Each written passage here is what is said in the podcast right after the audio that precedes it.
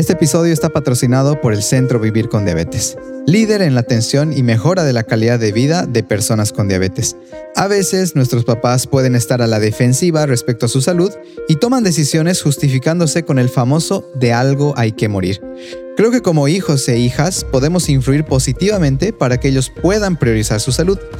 El centro no solo cuenta con profesionales altamente calificados, sino también con personas empáticas dispuestas a explicar cuidadosamente cómo la diabetes puede ser prevenida o bien controlada sin alterar significativamente nuestros estilos de vida.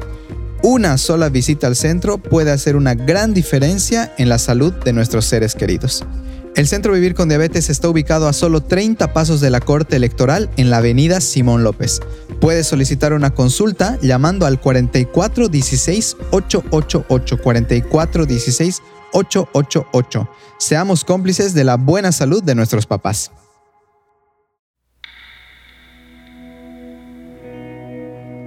Mientras estás con tanto peso en tu espalda, solo estás pensando en dar un buen paso y en no caerte y entonces estás muy conectado, estás conectado a tal nivel de que sientes tus latidos, controlas tu respiración, sientes igual como se te, en mi caso se me hinchan mis dedos, entonces trato ahí como de que la circulación vaya. Tienes una conexión con tu cuerpo muy grande y con tus pensamientos. Y mientras estás disfrutando igual como de lo maravilloso que es la naturaleza ahí arriba, ahí quizás algunos pensamientos tuyos vienen como recurso y ves con más claridad. Entonces las veces que yo he subido la montaña es un proceso de aprendizaje enorme.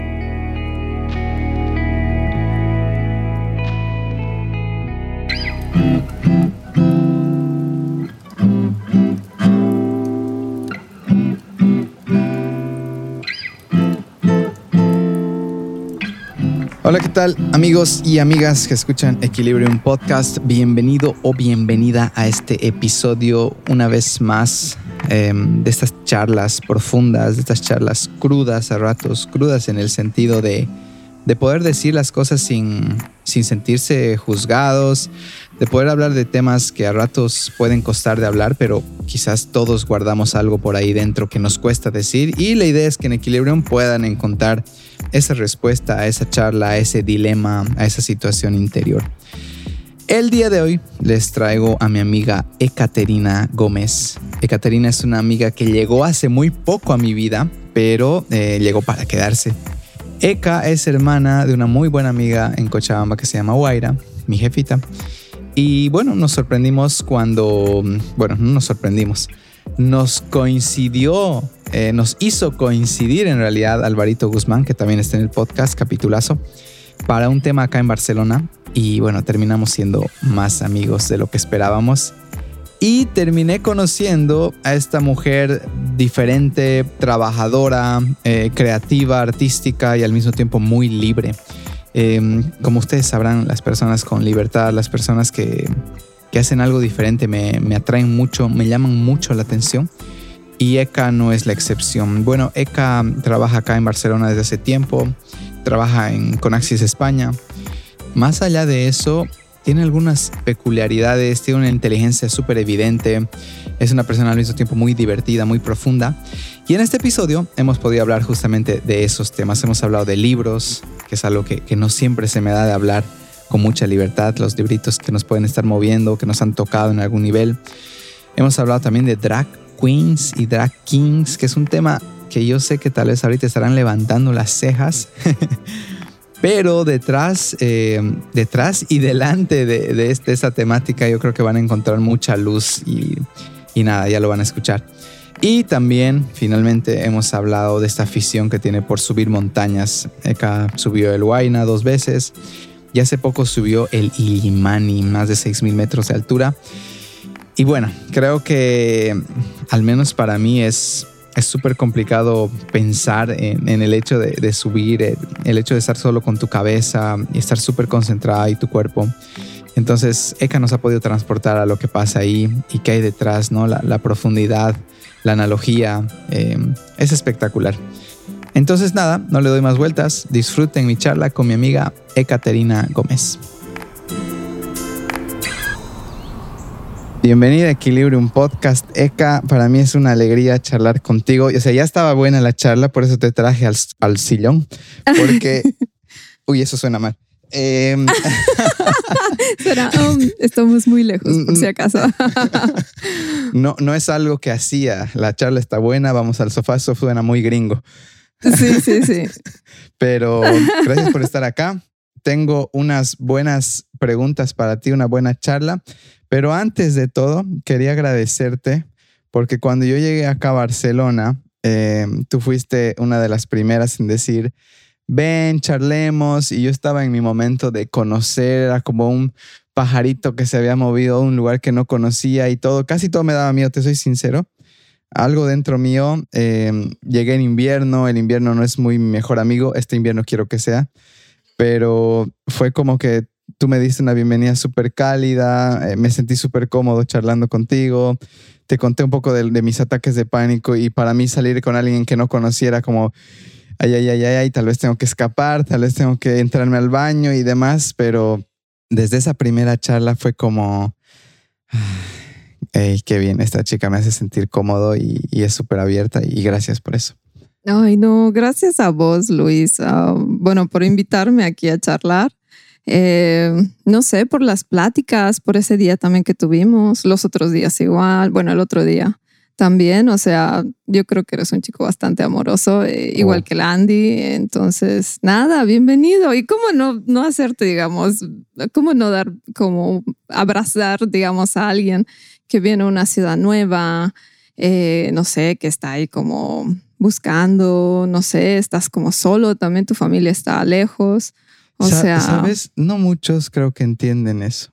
O sea, a pesar de que me lo digas así como, como no, creo que un poquito, mm, no sé si algunas personas o, la comodidad o qué nos ha hecho alejarnos, pero creo que encontrar eso es más raro de lo que uno piensa.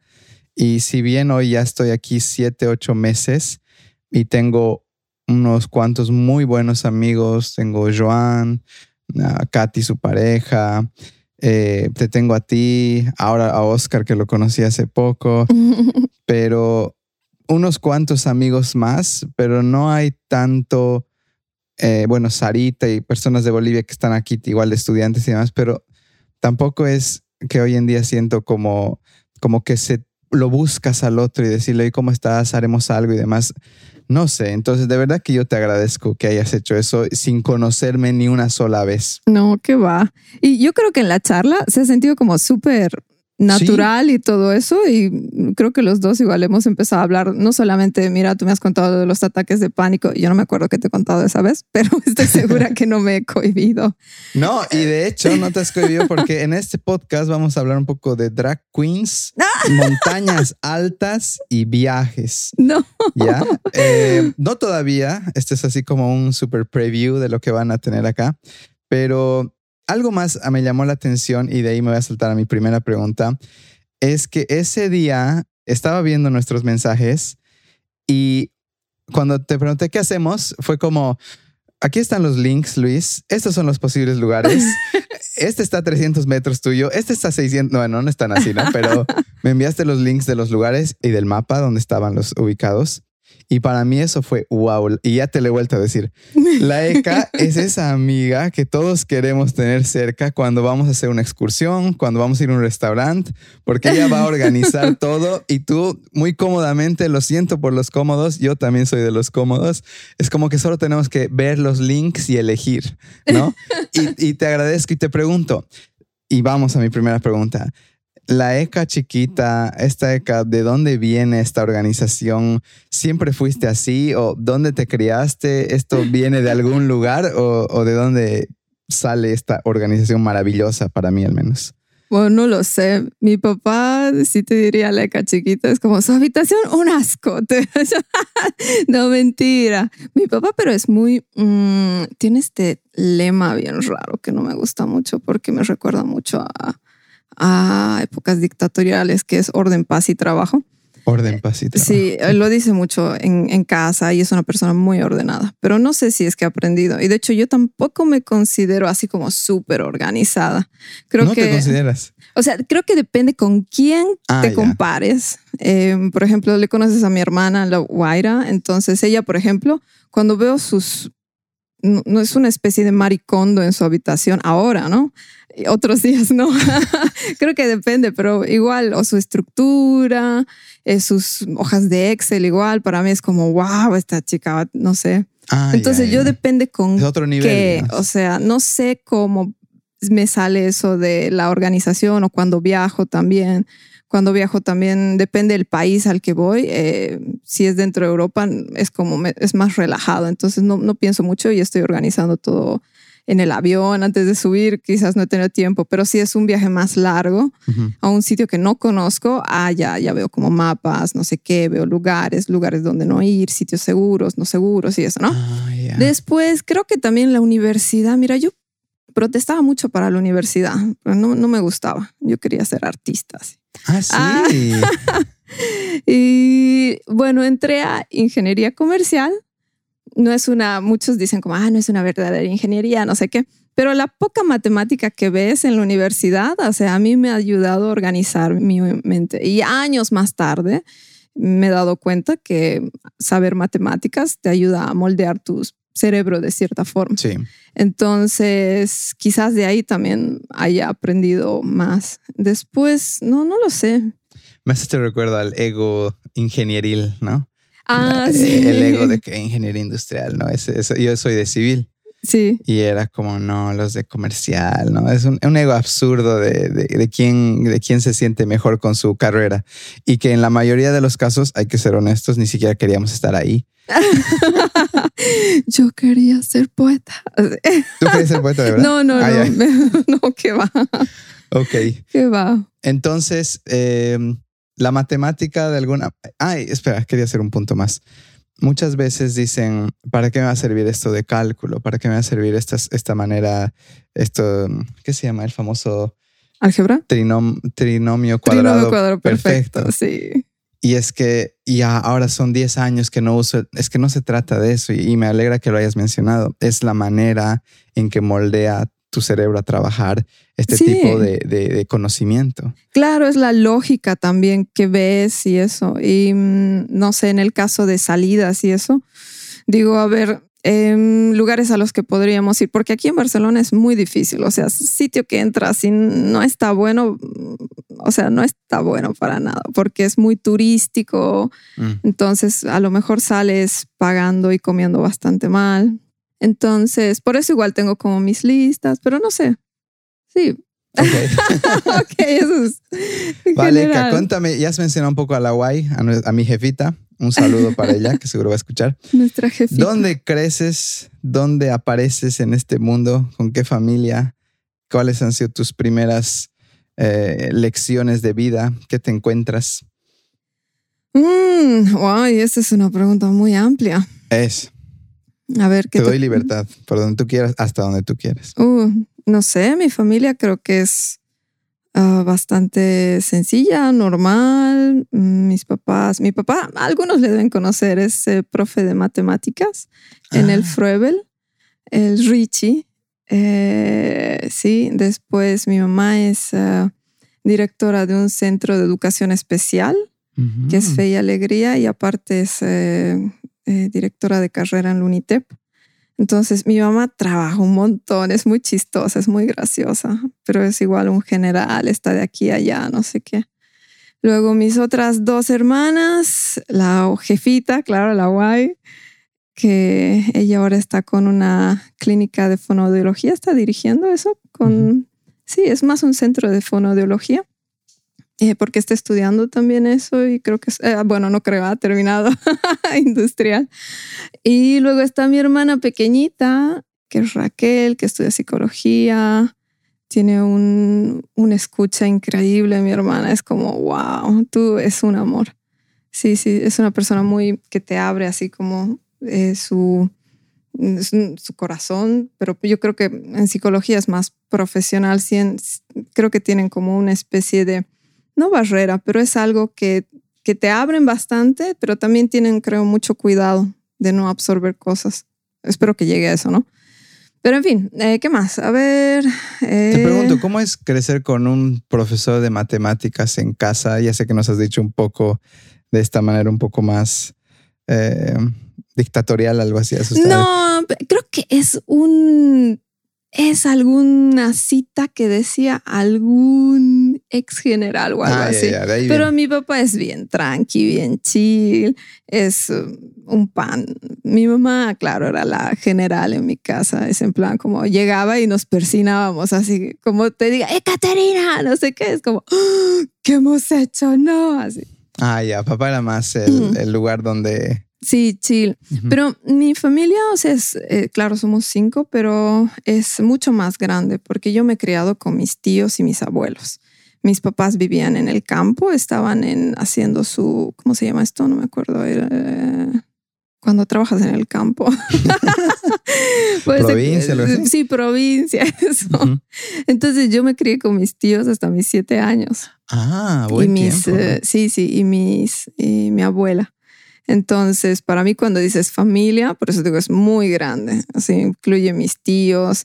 Mi tío, por ejemplo, cuando jugaba, no sé dónde jugaba, pero me llevaba al Enrique Hub, creo, Ajá. una escuela, creo que había de fútbol ahí. Sí. Eh, sí, me llevaba con él, yo ahí como bebé, ahí en mi carrito viendo sus partidos, supongo. Eh, no sé, esa es la historia que cuenta.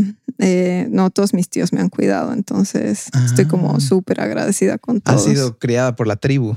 Sí, es por una tribu, sí. A veces es bueno, otras veces es igual complicado, porque cuando tomas decisiones, todos quieren como ser parte de esas decisiones. Entonces, Mm. en plan, ¿qué vas a estudiar? Es como todos ahí, como tienes que estudiar esto, tienes que estudiar aquello, creo que esto te haría bien. Y no, eso no, eso es de hippies, no puedes estudiar eso. Cuando, no sé si entrar por acá, pero cuando ah, piensas en tus tíos y abuela, me dices, ¿no? ¿Abuela? Sí, abuela.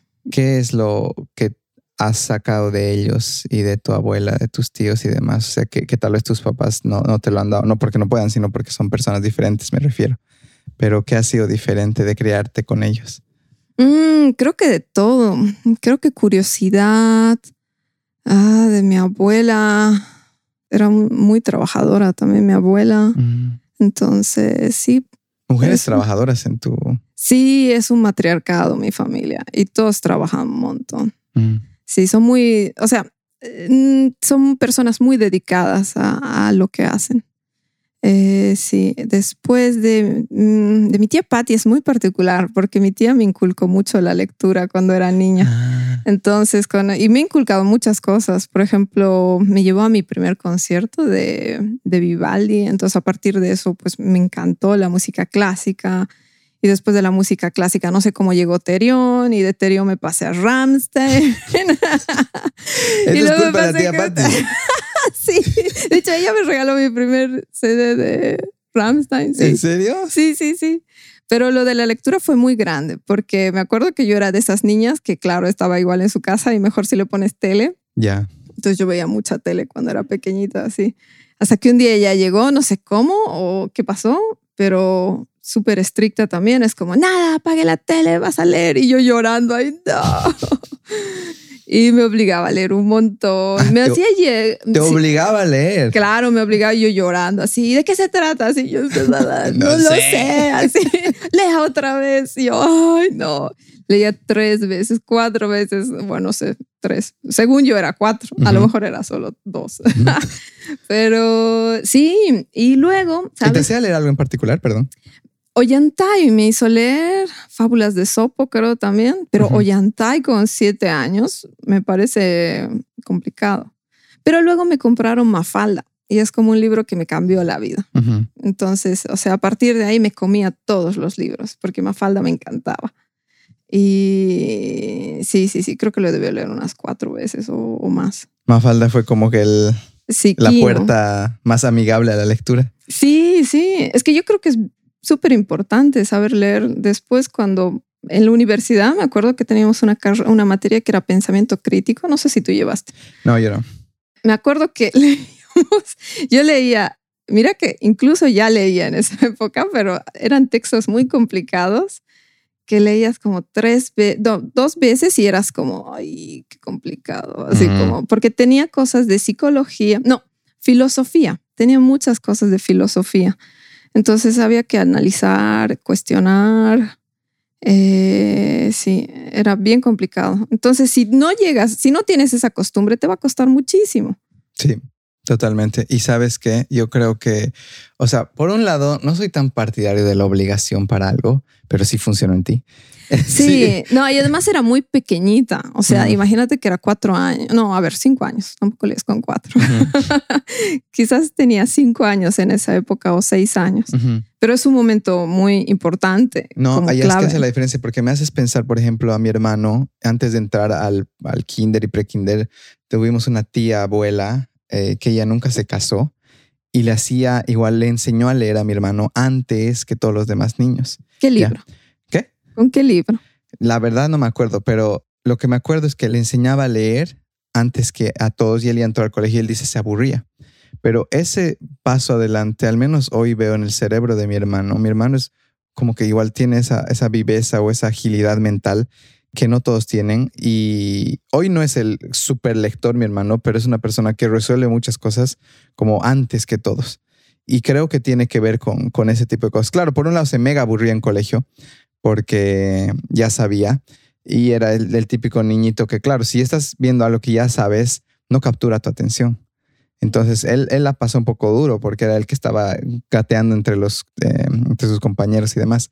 Pero bueno, volviendo al tema de la lectura, creo que es una habilidad que hace la total diferencia en todo lo que quieras hacer.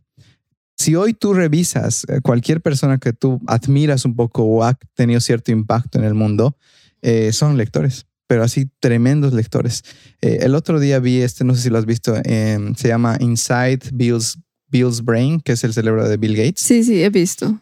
Igual, no sé si viste estos sus retiros con su bolsa de libros. Sí. Y, claro, o sea, claro, la mayoría de las personas conocen a Bill Gates, el billonario de Microsoft, pero más allá es un tipo que constantemente vive invirtiendo en, resolver problemas ultra difíciles del mundo. Sí, sí, Entonces creo, Creo que leer te da eso. Yo no lo tenía, pero, pero bueno. ¿Tú cómo lo conseguiste? Porque tú tienes el club de lectura.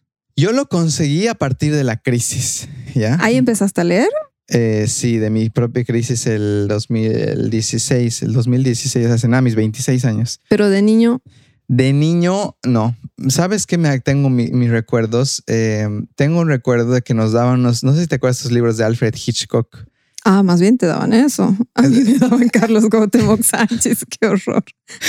Bueno, tengo una opinión, voy a decir positiva de algo que aprendí de Carlos. Sé que no es el gran autor, pero bueno, ya, luego lo hablamos. Em, estos libros de Alfred Hitchcock me atrapaban, nos obligaban a leer, agarrar alguno en la, en la biblioteca del colegio, pero lo que me gustaban de estos libros es que tú elegías Ah, los caminos, sí, sí, sí, sí. Entonces, digamos, el protagonista se encontraba con una puerta izquierda y derecha y tú decías, si quieres a la izquierda, te vas a la página 200 y era como que continuaba.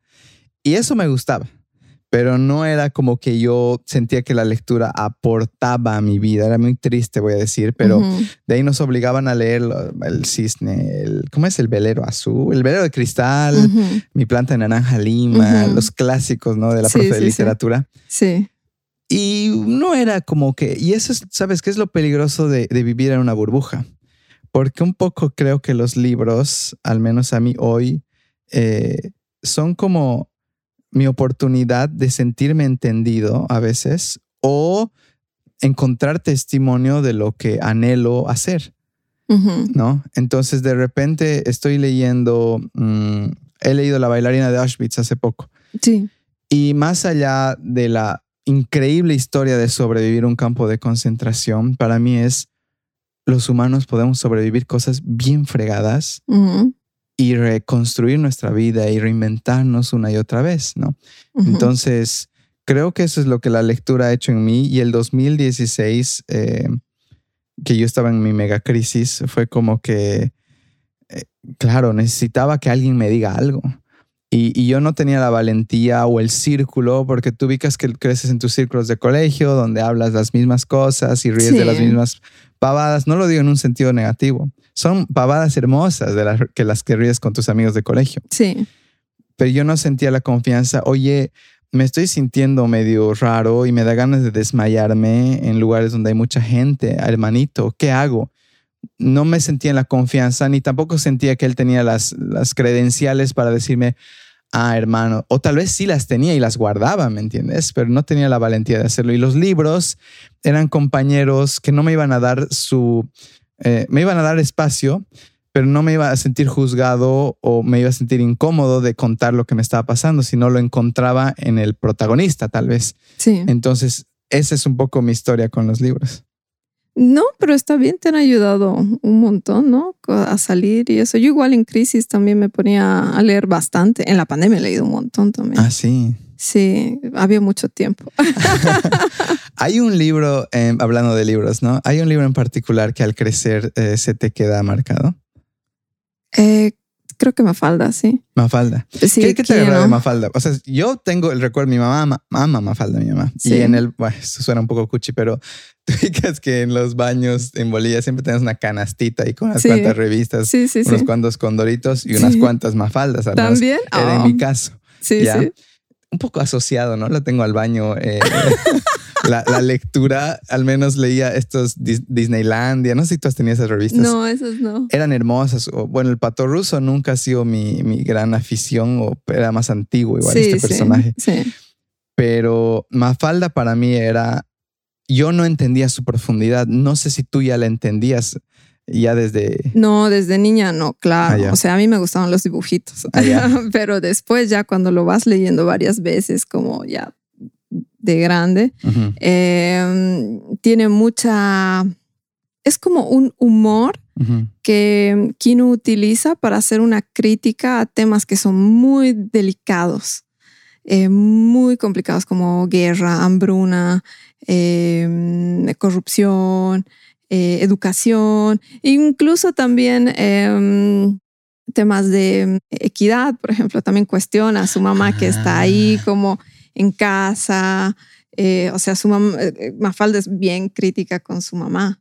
Entonces, no solamente. nunca me he puesto a analizar de esta manera. Ahorita mi cabeza está volando. Sí, o sea, si vuelves a revisar, es o la Susanita también, o la libertad, su, sí, Susanita, que es como la niña que lo único que quiere es como casarse en la vida y eso. Eh, entonces son personajes, o el Manolito también, es su negocio, es su negocio, dinero, dinero, dinero. Entonces Kino me parece brillante. A mí, la verdad, ah, me, ha, me ha ayudado, digamos, a ver el mundo con mucho más humor, situaciones que son muy dolorosas y feas. Guerras, em, violaciones a derechos humanos, entonces, si ah, cambio climático también, Puf, si te pones a pensar en todo eso, es tan horrible y te pones a decir como, pero ¿en qué, en qué mundo vivimos? Entonces, sí, yo creo que te ayuda a verlo, no con humor, por supuesto, pero sino con una, con una especie de sentido crítico eh, y también, sí, a llevarlo mejor. Lo pones sobre la mesa un, temas que tal vez no queremos mirar directamente. Sí. ¿No? Es, es fácil de repente. Ahorita me has hecho pensar que eh, Mafalda tenía su globo terráqueo, sí, ¿no? Su globo y era como que a ratos le miraba y decía, pobre. ¿no? Sí, y, sí. Y, una y otra vez estás ahorita transportándome a esta profundidad que nunca me había dado cuenta que, claro, Mafalda tiene. Y me encanta como Kino, como artista, logra eh, toda su angustia tal vez o toda esta, esta cosa que él seguro guarda, una sensibilidad muy profunda ante el mundo y sus situaciones, que dice, bueno, tengo este talento que es el de hacer estas tiras cómicas eh, y, lo voy a, y voy a hacer mi parte. Sí, no, totalmente. No, y no solamente como falda, me acuerdo de uno en particular que es, es, es como de gente de Naciones Unidas se reúne para hablar sobre la crisis de no sé qué. Eh, la OMS se reúne para hablar de cómo ayudar en la salud, tantos, ¿no? Y todos así como en las fotos, bien tarjeados y no sé qué. La familia González se reúne para ver qué va a comer mañana o algo así. Y claro, o sea, te da un poco de gracia, pero es después, ay, no, es como, como que quieres llorar y es como, qué horror. ¿Sabes? Pero el humor nos raspa, o sea, nos cuestiona muchas cosas y que no nos gusta ver. Eso, por ejemplo, ahora me has hecho recuerdo a la, al azar. No sé si te acuerdas esa tira cómica que lanzó en el Carnaval de Oruro cuando se cayó la pasarela.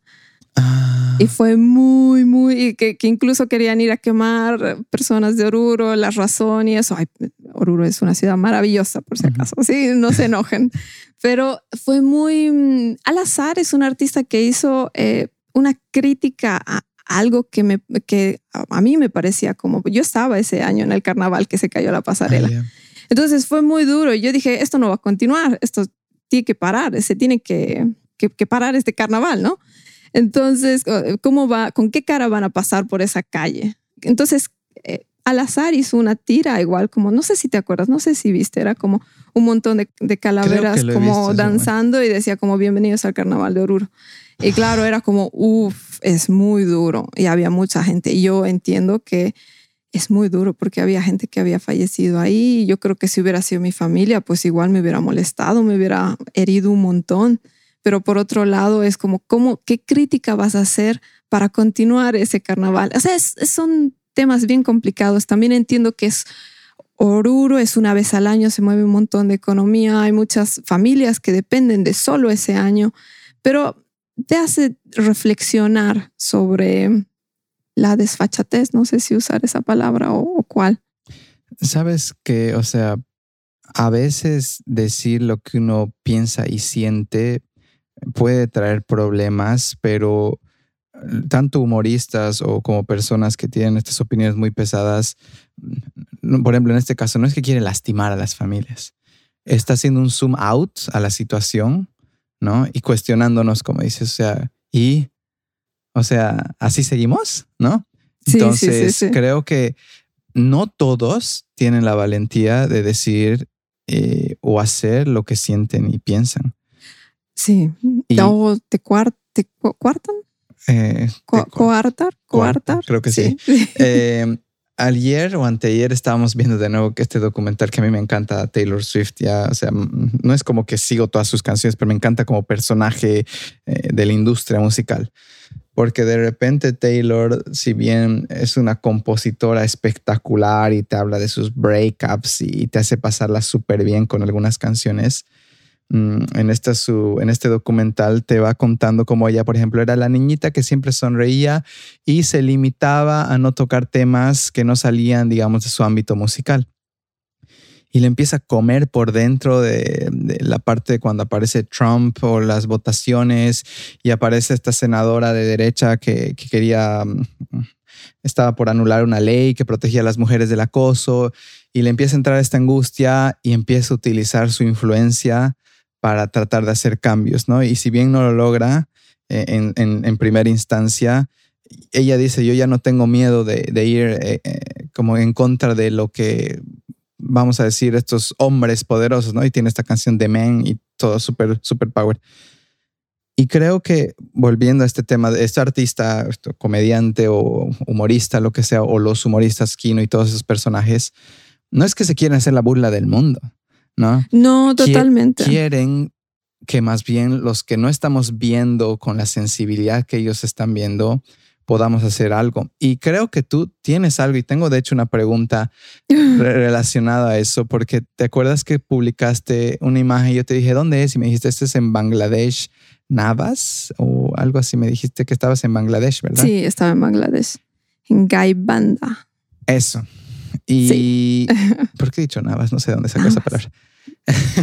puede ser, puede ser. Pero tú, ¿cómo quieres eh, influir? O sea, sé que tú tienes esta sensibilidad, igual la manera que tú subes tus fotos, siempre estás contando una historia y estás, igual estás dejando algo a tu manera. Pero ¿por qué a ti te mueve esto? Este tipo de temas. O contar a las personas, estoy hablando muy desde mi contexto. ¿Qué estabas haciendo en, en Bangladesh?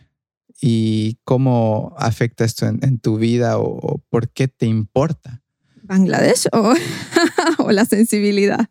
Eh, a ver, vamos a ver. Em, déjame ver mi pregunta exactamente. Que era Dhaka, Bangladesh. Dhaka, ah, Dhaka, sí. ¿Qué hacías allá y qué has aprendido allá o, por qué estabas? Si les puedes contar a las personas. Ah, a ver, estaba en Bangladesh, en Dhaka y luego en el norte, porque estoy trabajando en un proyecto para eh, prevenir el cáncer de cuello uterino. Y este proyecto se lleva a cabo en Bangladesh, India, en Uganda y en Eslovaquia. Y es una investigación que está tratando de, ver un nuevo método de cribado, eh, de cribado para hacer el, um, eh, el cribado de cervix. Ahora no, a ver, vamos a ir por partes. Así. Primero, cuando vamos a hablar del cáncer de cuello uterino. Sí. El cáncer de cuello uterino se da por un virus que se llama el HPV, que es el virus del papiloma humano. Ok. ¿No? Que es el PBH, creo que, le, que es en español.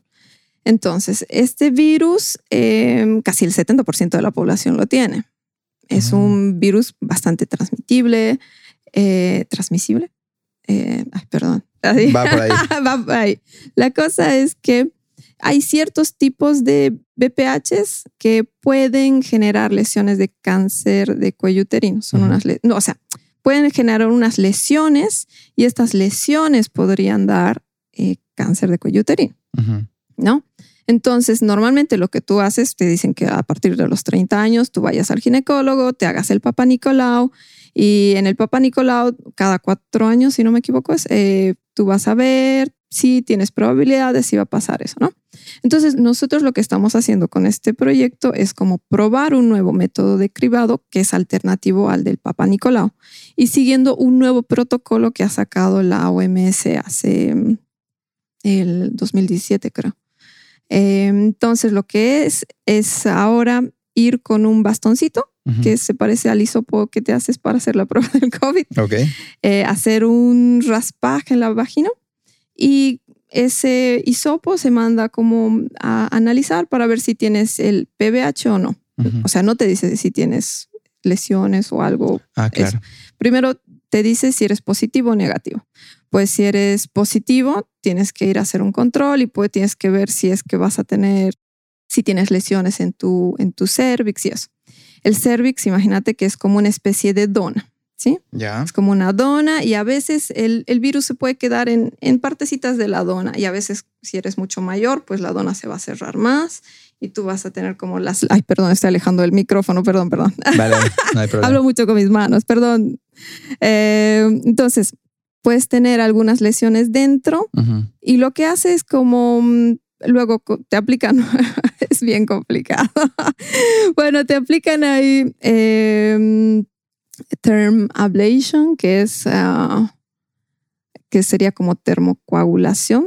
Entonces, como te queman las, las, las heriditas, entonces eso es como si te echaran, imagínate que es um, agua oxigenada, que no es agua oxigenada, pero te, eso más o menos queda así. pero de esa forma previenes y ese rato eh, tratas esas lesiones.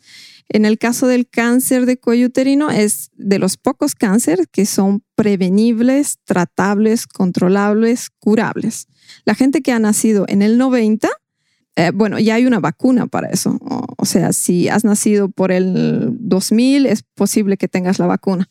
Pero si has nacido en los 90, como es nuestro caso, eh, es posible que no nos hayamos puesto la vacuna. Entonces ahí tenemos que ir haciendo los controles. Eso sería las mujeres, ¿no? Eh, la vacuna es tanto para niñas como para niños, pero es para evitar que tú tengas el virus y que a futuro puedas tener, digamos, este tipo de cáncer.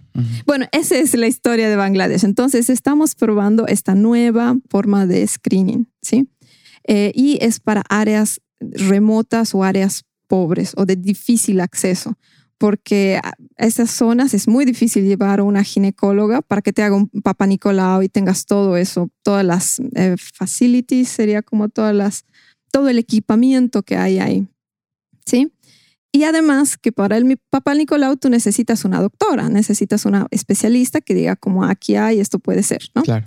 En cambio, nosotros estamos también usando inteligencia artificial para que personas que no sean ginecólogas eh, no necesariamente sean ginecólogas, puedan aplicar la curación y puedan identificar y con ayuda de la inteligencia artificial les va a decir como sí, hay tanto por ciento de que es cáncer de, que es una lesión de cáncer de cuello uterino, ¿no?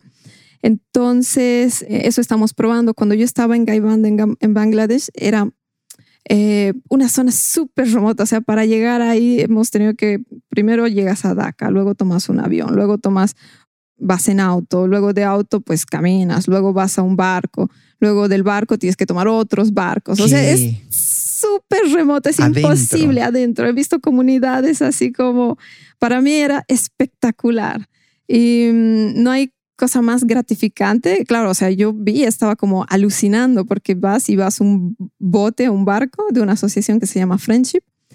Eh, y tienen rayos X en el barco y están dando mm, eh, servicios hasta de odontología a, las, a, las, a toda la comunidad que hay en, en diferentes islitas. Y estas islitas se les llama chars, que son como unas islitas que mm, aparece, de, es, son comunidades nómadas, porque el eh, Brahmaputra, que es el río, pues a veces sube, incrementa y esas islas como desaparecen, pero hay otras nuevas que aparecen. Entonces la gente como se va moviendo con sus islas entonces, toda la comunidad con las casas, con todo lo que tienen, pues se va moviendo. Y mm, eso es lo que fui a hacer. Eh, no sé si responde a tu pregunta, perdón. perdón. Nada de perdón, más bien gracias.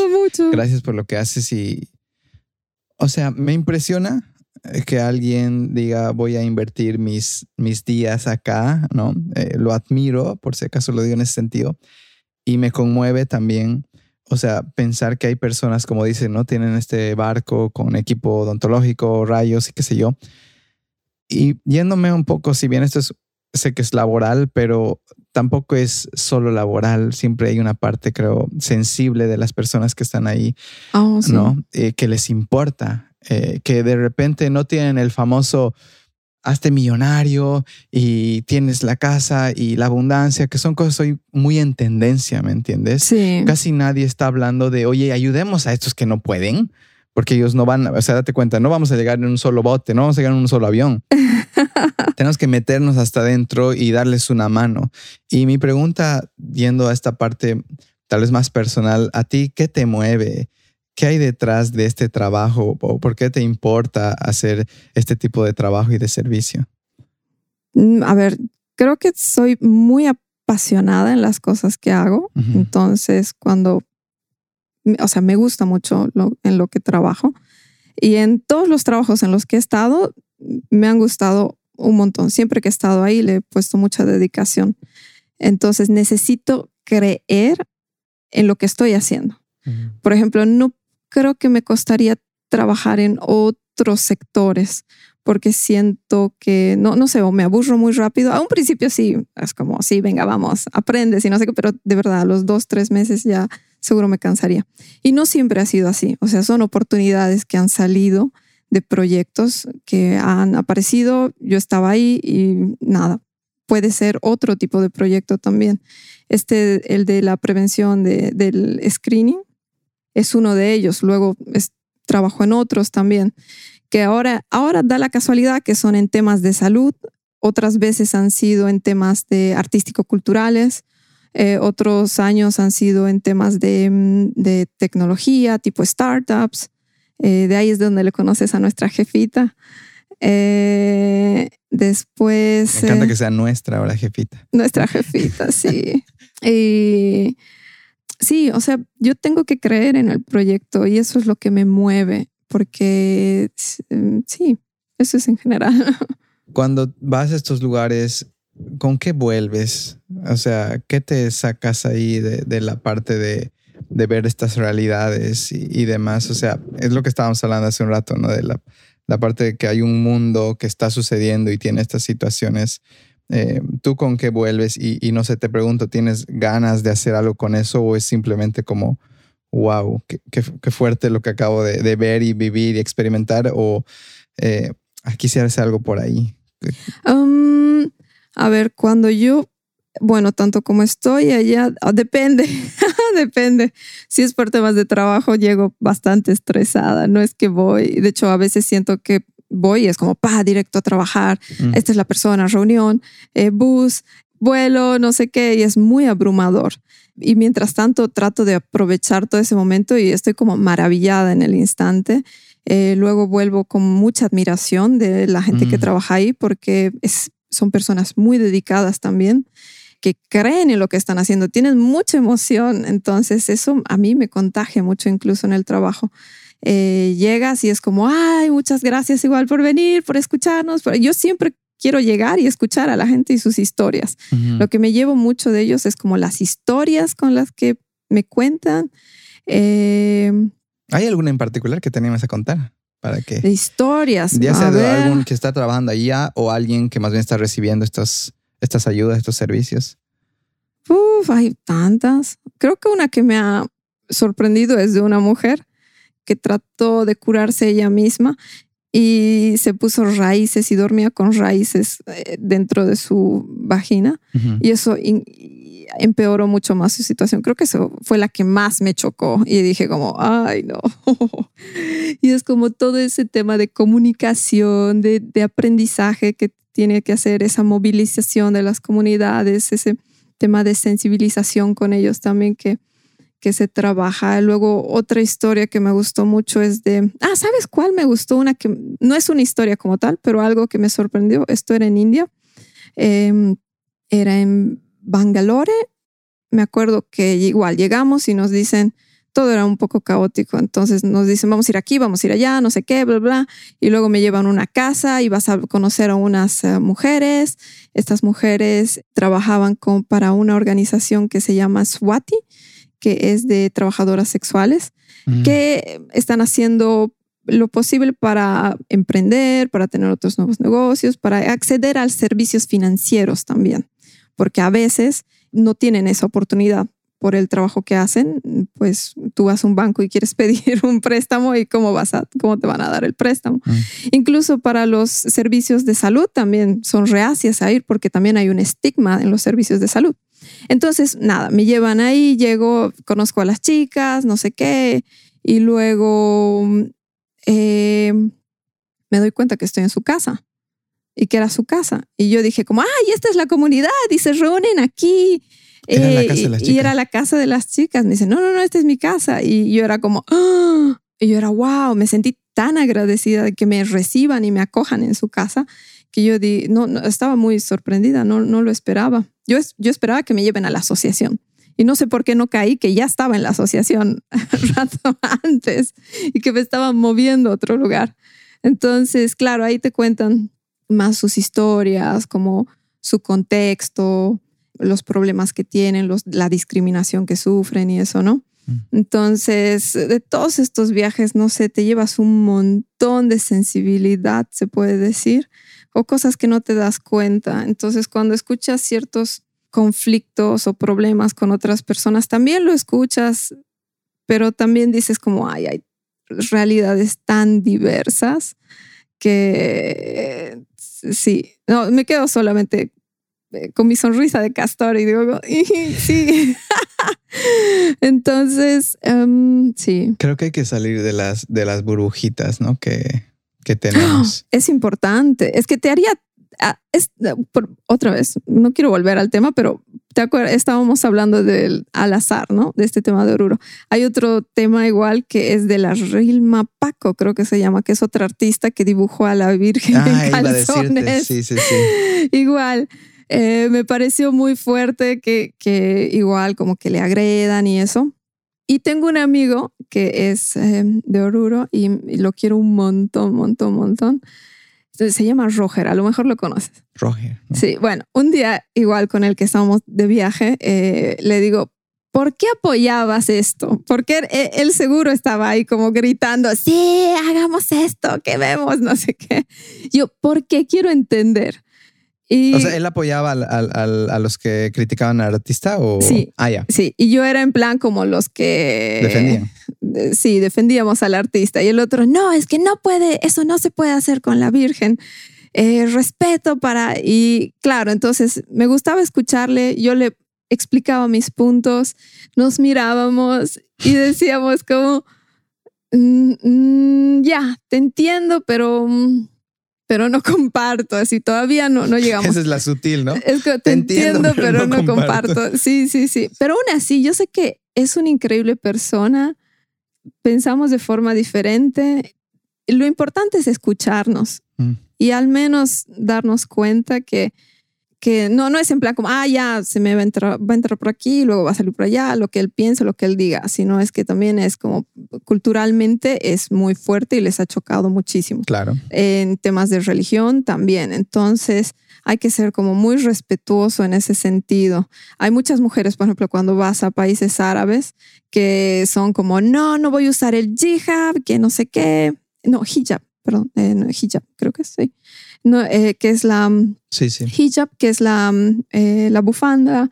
Si vas a un país que usan la bufanda, es como... Estás en tu casa. Claro, o sea, mejor, mejor, o, o vas a Marruecos, igual que es mucho más abierto. Son países como más abiertos, pero si vas como en shorts súper cortos, eh, quizás incomode, sobre todo si vas a comunidades mucho más cerradas, pues vas a incomodar a las, a las personas o vas a llamar mucho la atención. Hay personas que les gusta también recibir esa atención, pero no es, es una falta de respeto, ¿no?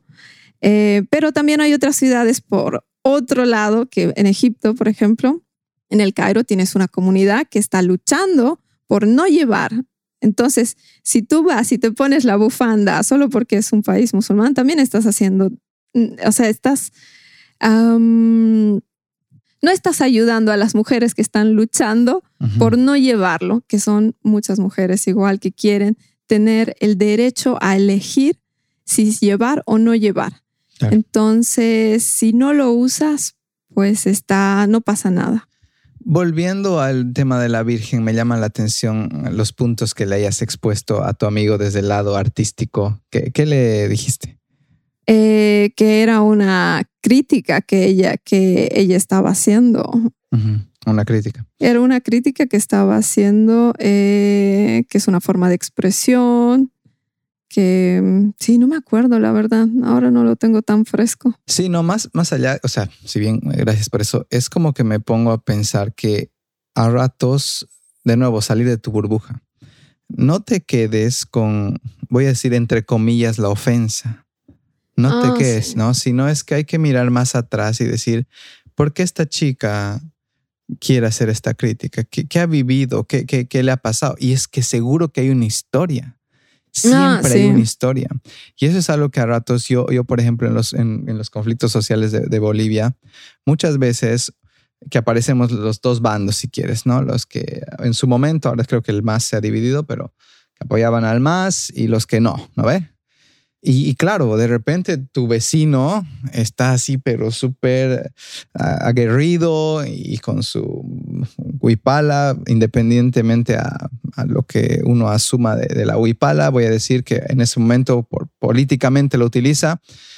Y tú estás enfurecido de, no, yo no puedo creer que el talcito, ¿no? Porque así ha pasado, ¿no? Sí, sí, sí. Pero sí, tienes que ir a la historia. ¿No? De cada persona, porque no es de nada. No es que un día levante y dice, sí, voy a apoyar. Es que hay algo ahí que hay, y en los dos lados hay miedo. Total. Entonces creo que cuando nos encontramos ante, qué sé yo, voy a decir, la, la Virgen en calzones, puedo entender tanto que te duela por el, lo que ha hecho el catolicismo tal vez en tu vida y que has rescatado a tu papá del alcohol, que hay muchas historias así, ¿no? De repente mi papá se ha vuelto católico o cristiano y ya no tomaba, ¿no? ¿Eh? O también puedo entender que vengas de una familia con una herida gigantesca de que un sacerdote ha hecho ciertas cosas a, tus hijos, ¿no? ¿Eh? Oh, claro. Entonces, creo que más allá de, de, irnos muy reactivos, impulsivos, emocionales, cuando aparecen estas críticas o estas posiciones muy muy, muy de un lado o el otro, siempre para mí es cuál será su historia con este tema. Sí, sí, sí. No, tienes toda la razón. De hecho, ahora ya me acuerdo que cuál era el punto que del que estábamos hablando con él, porque creo que ya hacía una crítica al tema de la hipocresía más o menos que hay en la religión Mm. Eh, entonces, también no sé si tenía que ver algo con, por ejemplo, cuando se ponen de rodillas y entran y como tienes esta imagen de un montón de, de, faldas cortas con traseros muy visibles. Ah, que tiene total sentido. Que, que, están entrando ahí como, eh, la verdad quiero ir, tengo que ir a hacer unas fotos de eso. Me llama mucho la atención. Entonces, creo que ella ha sido una crítica a eso. Y también creo que es es que es bien interesante Oruro y sobre todo el carnaval porque es una mezcla de es una mezcla entre la cultura y religión y el folclore. Eh, hay una palabra, ¿no? Ahora no me acuerdo. Ay, me colga. Ya no importa. La cosa es que tienes por un lado un montón de devotos, creyentes y todo eso, y por otro lado tienes el desastre que es Oruro. ¿no? O sea, es un Se tenía que decir y se dijo. No, por favor, no se enojen. Pero mira, yo amo, me encanta, lo he pasado muy bien en el carnaval. Trabajaba alguna vez igual pero es que fuera del desastre que hay, es un lío de basura. Alguna vez te orinan desde la grada. Entonces, no hay tantos accidentes. No, es como caótico, demasiado. Bien oscuro. Sí, muy caótico. A mí me gusta mucho el folclore, la historia, la alegría eh, y eso, pero el lado caótico que hay es preocupante. Pero eso no solamente en el carnaval, yo creo que es en, en, Bolivia también, ¿no? Sí, no, pero es, es, verdad esto, o sea, hablando de la artista y su crítica a esta, a esta hipocresía, o sea, hay que ser sinceros, ¿no? O sea, todos hemos sido parte de, eh, en algún nivel todos estamos en eso. O sea, no es como que vivimos ni en una absoluta santidad en los, en, qué sé yo, en estado meditativo en los Himalayas, ni tampoco vivimos en, bueno, o, también vivimos en el mundo de los placeres que nos encanta. Sí, uh, totalmente. ¿No ve? Entonces, de alguna manera, creo que lo que nos está faltando aceptar es, es ese balance pero que, que a ratos sí, sí puede chocar y las personas más sensibles, como los artistas, quieren decir algo. Claro, claro, y es la libertad de expresión, ¿no? Es la libertad de expresión. Sí, sí, no, totalmente. No, nosotros no somos ningunos santos. Eh, sí, de hecho, cuando alguna vez me dijeron, sé la madrina de no sé qué, yo, no, por favor, soy un y el mal ejemplo. Dije, no puedo ser la madrina de nadie. Yo no. Te voy a dar malos consejos. Ahí. Si me dices, me quiero divorciar, te voy a decir, dale, dale con, todo. Así como, no, no quiero tener hijos, estoy de acuerdo. Así. Es como, no, Ok, gracias por hablar de estos temas que, tienen su, grado de, de, raspe raspe ahí adentro. No me hagan caso, soy mal ejemplo, no se olvide. Eres escorpión, ¿no? Eh, de la casa de Milo de Escorpio, sí. Muy bien. No, las escorpiones, los escorpiones son personas con quien se tienen unas charlas bien deeps. ¿Y qué te parece si nos vamos ahí a deep y luego nos vamos, bueno, quiero decir deep, ese es mi prejuicio, mi prejuicio, ya lo voy a explicar por qué. Ya. Y después nos vamos bien high a las montañas. Ah. Ok. ya. Entonces, em, vienen mis prejuicios que ya te he dicho que eh, estábamos hablando con Eka de Berlín hace, hace unos instantes antes de que empiece la charla. Y Berlín, decíamos, no sé si es la palabra correcta, yo dije, y luego Eka me dijo que, que va, eh, es una ciudad más alternativa, ¿no? De repente te encuentras con unos personajes más, voy a decir, darks, entre comillas, ¿no? Eh, Dark.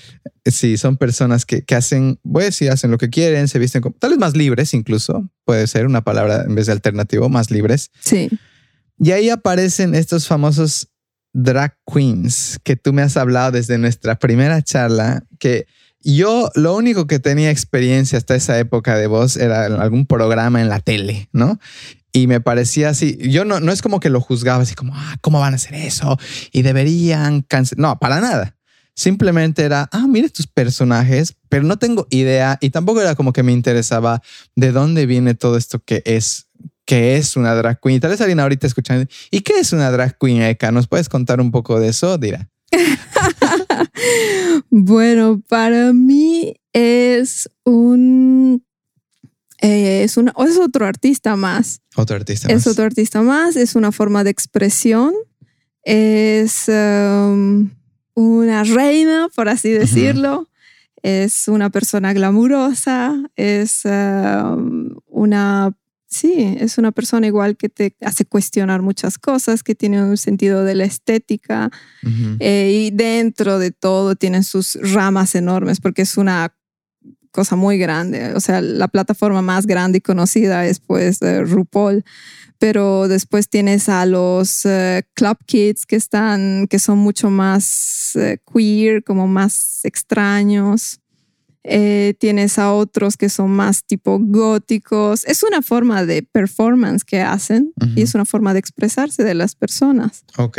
Y a ti particularmente, ¿cuándo te empieza a llamar la atención? ¿Es, ¿Es porque lo ves en la tele? ¿Es porque alguien te cuenta? ¿Es porque vas y lo vives de primera mano? ¿Cuál es tu historia? todo. Sí, a todo. Sí, a mí me, da mucha gracia porque igual en mi trabajo una vez me, yo estaba pensando en la luna de Valencia mientras estaban discutiendo alguien, no sé qué estaban diciendo, ah, ¿cómo hacemos? Y yo estaba, no sé, desconecté un rato y me dicen, Eka, ¿y qué hacemos? Y yo, no sé, le digo, pero dinos algo, tú eres la creativa. Me dicen, yo era como, ay, cuando me dicen eso es como, yo solo quiero ser drag queen. ¿Por qué me dice eso? yo solo quiero ser drag queen. Porque la estética me gusta mucho y... Ah, no recuerdo cuándo empecé a ver, pero desde siempre me han, me llamado la atención como eh, hombres vestidos eh, como o sea, tratando de resaltar la feminidad y eso me fascina, eh, porque mm, yo a veces, yo no me veo a veces muy femenina, si te soy sincera, al lado de ellos. Entonces soy como, wow, cómo se arreglan. Eh, son muy creativos, altamente muy creativos, tienen un sentido igual de del diseño muy alto. Entonces, yo creo que soy una persona bastante visual. Entonces, eso es lo que me llama la atención de ahí. Claro, los colores, los colores, los estilos, de dónde traen, a veces hacen más con temas arquitectónicos. Eh, sí, eso me, me, vuela la cabeza. Y te pregunto, o sea, mm, ¿es una especie de competencia? ¿Es un espectáculo? O sea, no lo digo competencia en un sentido malo, por si acaso negativo, sino como vamos y esta es una fiesta de la libertad. Eh, ¿Qué, qué hay, qué hay detrás? O sea, el porqué de todo esto, porque de todo no puedo entenderlo aún. O sea, entiendo lo visual y lo que provoca en ti y tal vez en las personas, ¿no? El estímulo fuerte de, de ver eh, que hay mucho trabajo detrás de esto, ¿no? Sí. Pero, eh, ¿cuál, es, ¿cuál es el porqué? No sabría decirte el porqué. No, históricamente, a ver, esto viene desde el Stonehall, creo, cuando ellos mismos trataban de reclamar sus derechos. Y una cosa es como eh, hacer drag, y otra cosa es ser trans también, ¿no? Ya. Porque los trans son personas que han nacido en un cuerpo que ellos, en los cuales ellos sienten que no pertenecen a ese cuerpo, ¿no? Ok. Entonces ese es como el derecho de ser quien tú quieras que ser. Entonces, eh, ah. y de ahí también vienen, hay muchos eh, drags eh, que también son, son trans de hecho, ayer fui a ver uno súper lindo que me encanta, que es Gottmik, y ella es, eh, él es, eh, nació chica. Nació chica, ok. Quiso ser chico. Ya. Se cambió, es chico. Ya. Pero hace el performance femenino.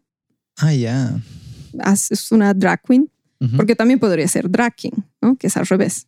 Ajá, drag king, esa es nueva, nueva palabra para mí. También podrías hacer de personaje masculino. Em, sí, al final es como, está muy relacionado también con el derecho de querer ser quien tú quieras que ser. Entonces. Y explotar de ser vos. Claro, explotarlo de ser vos, de expresarte. Hay una comunidad gay bastante grande que que ellos también se sienten atraídos por la feminidad, entonces ellos también es su forma de expresarse. Mm. Y hay mucha gente que juzga eso, ¿no? Siendo claros, hay, homofobia en el mundo, entonces eh, esta es una comunidad que está luchando por sus derechos. Sabes, ahorita recién estoy entendiendo todo esto y es gracias a, esta, a esto que has dicho, ¿no? De la expresión de, que va más atrás, de estar reprimido. Y me has hecho recuerdo una historia eh, que una amiga me contó en lágrimas y fue la primera vez que lo contó alguien y ni siquiera se trataba de ella. Esta amiga un día me dice, ¿puedo hablar contigo? Eh, siento que no, no le puedo contar esto a nadie. yo, claro. Y voy un día, se sube al auto y me dice, bueno, te cuento que, que mi hermano, eh, que era menor, de hecho, y le gustaba vestirse con la ropa de su mamá. Mm. Y no sabes la angustia que estaban viviendo en casa por esto. Y ahorita así me has tocado una fibra en el sentido de que esto es una historia. ¿Cuántas historias? Y tal vez alguien que está hablando, que está escuchando acá, lo tiene ahí tan guardado, el, el querer ser él, ella misma en la expresión que desee, y hasta el día de hoy, su familia y tal vez eh, su hermano sabe o lo ha visto o lo ha descubierto, porque así pasan estas cosas en algún nivel, queremos que nos descubran, queremos ser vistos. ¿no? Lo mismo pasa con los grandes criminales, no es que hacen sus crímenes, siempre han dejado una pista y demás, porque al final el, el ego humano tiene, necesita tal vez ese de existir, ¿no? Entonces, creo que los drag queens y kings, ahora que esto lo tengo nuevo en mi, vocabulario, eh, son la manifestación de muchas personas reprimidas. Y claro, podrían simplemente vestirse como quieran y utilizar la ropa convencional, pero no. Yo te voy a mostrar absolutamente quién soy desde los colores que yo elijo, desde el diseño que yo elijo, desde el maquillaje que decido ponerme. Sí. Y te muestro la libertad que yo tengo ahora. ¿Cuán libre eres tú? Sí, sí, sí. Sí, sí, no, totalmente. Ellos quieren expresarse como quienes, eh, lo, que ellos quieren ser. Y creo que al final todos, todos lo hacemos, ¿no? O sea, al final, eh, sobre todo en la forma de vestir, tú, tú tratas de mostrar quién eres, eh, el estilo que tienes, los colores que tienes, pues también te compras camisetas así, yo que sé, de heavy metal, quieres mostrar que te gusta el heavy metal, no sé. Es un ejemplo, ¿no? Eh, sí, es eh, en general es como, y eso es lo que me llama mucho la atención, no solo de los drag queens, me gusta también Berlín eh, o cualquier comunidad alternativa que hay, porque al final es como voy a hacer lo que yo quiera, me voy a vestir como yo quiera y nadie va a decir nada ni criticar nada. Mm. Y yo vengo de una familia bastante conservadora, entonces siempre he estado ahí como peleando, no sé si eso tiene algo que ver. Em, pero a mí me fascina por eso ese tipo de cosas, porque, y no solamente, creo que Bolivia es un país conservador. Eh, entonces, yo cuando cuento sitios a los que voy, eh, fuera de mi trabajo, por supuesto, todos me dicen, ¿qué? ¿Dónde has ido? ¿Qué has hecho? Sí, porque al final todos estamos, es, es bueno experimentar. ¿Nos están tocando? No, es, em, lo siento, vivo al lado de unos extractores de un restaurante. ya. dije, hoy creo que estoy hablando alto. Em, ¿Qué te está diciendo? Ah, espera. Bolivia. sí, entonces la gente todo el tiempo está. Hay gente muy ociosa que critica, mm. no tiene mucho que hacer, entonces está criticando lo que el vecino hace, lo que uno hace. Y es como, sí, búsquense hobbies, por favor. Búsquense hobbies. Es urgente eso. No, y sabes que ese es un virus porque esto reprime la creatividad.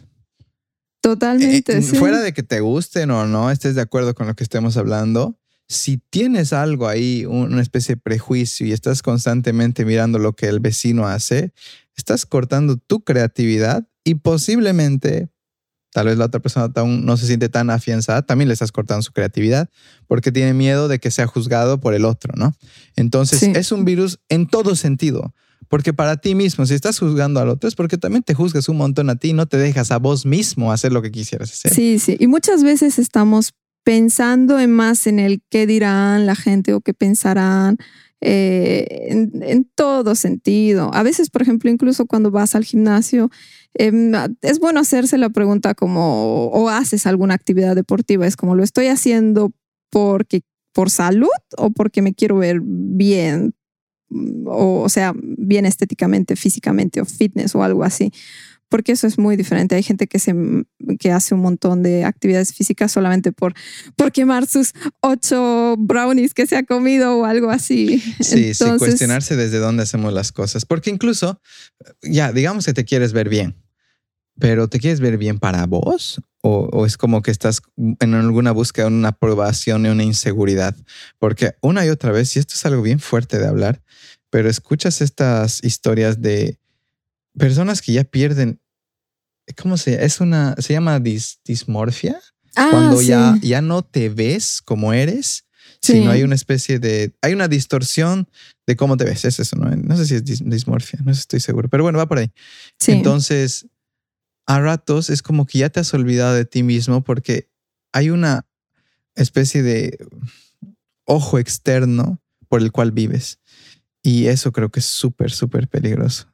Oh, de no, totalmente. No, totalmente. Creo que hay que cuestionarse desde dónde estamos, desde dónde estás trabajando, desde dónde estás entrenando, ¿Desde dónde te expresas? desde dónde te expresas. Sí. Si hoy así sinceramente te estás, puedes preguntarte al 100% ¿cuán, cuánto de mi creatividad estoy usando porque quiero o porque tengo miedo de, de que me vean y decir, uff, yo estoy a un 20%, digamos, no, no es mi caso. Ahorita yo siento que estoy a un 70% porque creo que puedo darme más de mí, pero estoy todavía guardado de, de que, del qué dirán, ¿me entiendes? Y para mí estas charlas, y es lo que te decía el otro día, me es más fácil con tu luz poder expresar eh, lo que yo realmente siento y veo. Porque si a mí me pones una cámara y me dices, habla de los drag queens o drag kings, vamos a buscar Wikipedia y nos vamos a, a leer cosas. va a ser muy difícil. Pero el hecho que tú lo hables, el hecho de desde el ángulo hasta la tonalidad que utilizas, me hace entender,